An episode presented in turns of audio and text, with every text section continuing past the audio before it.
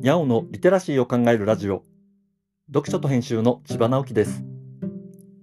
このチャンネルでは読書と IT 時代の読み書きそろばんを中心に様々な話をしています。今回お話しするのは時刻表は趣味に全振りになっていると思った話というものです。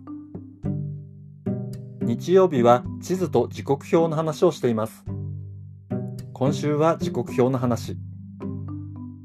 ふと一般の人たちは時刻表と聞いたらどんなイメージを持っているんだろうなと思いました。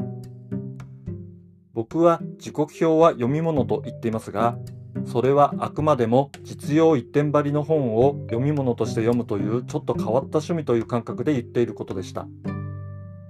ある意味ちょっと変わっているでしょうっていう多少の気取りみたいなものがあるわけです。僕は変人が多いと言われる水亀座生まれでもありますしね。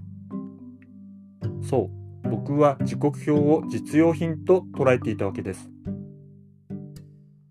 でもよく考えるとこの考え方はものすごく古臭い考え方でした。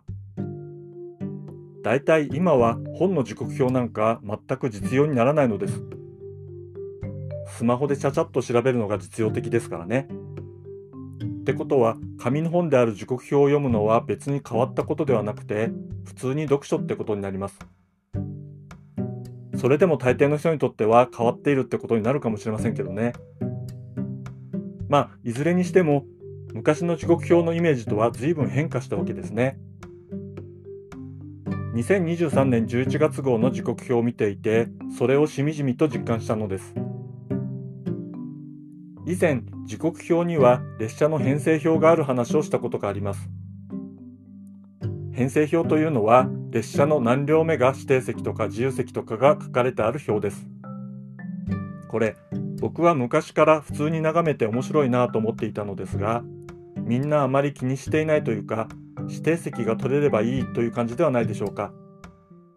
どちらかというと座席の位置の方は気にするけれど何両目とかは気にしませんよね。そうでもないか。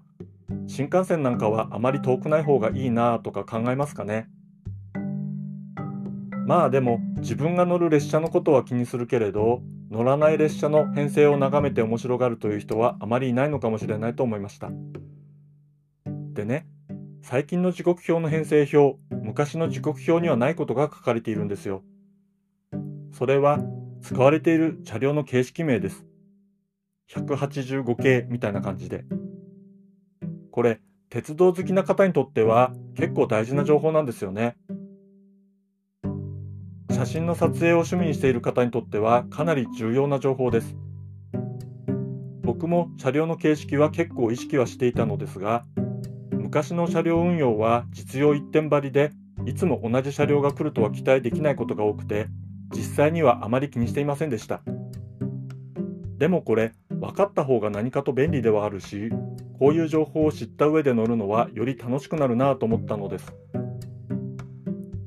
よく考えると、飛行機に乗るときには必ず使用機材を確認していました。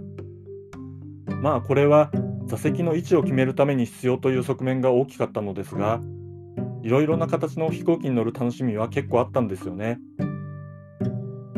まあだから編成表に車両の形式が載っているのは嬉しいし、乗っていない方が不思議な感じかもなと思いつつ、やっぱり時刻表は実用品ではなくて趣味のためのものになったのだなと思ったのでした。時刻表は開いたことがないなという方、たまに本屋さんに行ったら時刻表を探してちょっと開いてみて、へえ、何が面白いのかわからんなぁなんて思ってみてください。それはそれでちょっと変わった体験になるかもしれませんよ。今回は時刻表は趣味に全振りになっていると思った話をしました。今日はここまで。読書と編集では IT を特別なものではなく常識的なリテラシーとして広める活動をしています。ストアカで IT リテラシーの基礎を学べるオンライン講座をやっています。詳しい内容については概要欄のリンクから見に行くことができます。コメントは LISTEN で、文字で読みたい方はノートをどうぞ。どちらも概要欄にリンクがありますので、フォローいただけると嬉しいです。今日もワクワクする日でありますように。千葉直樹でした。ではまた。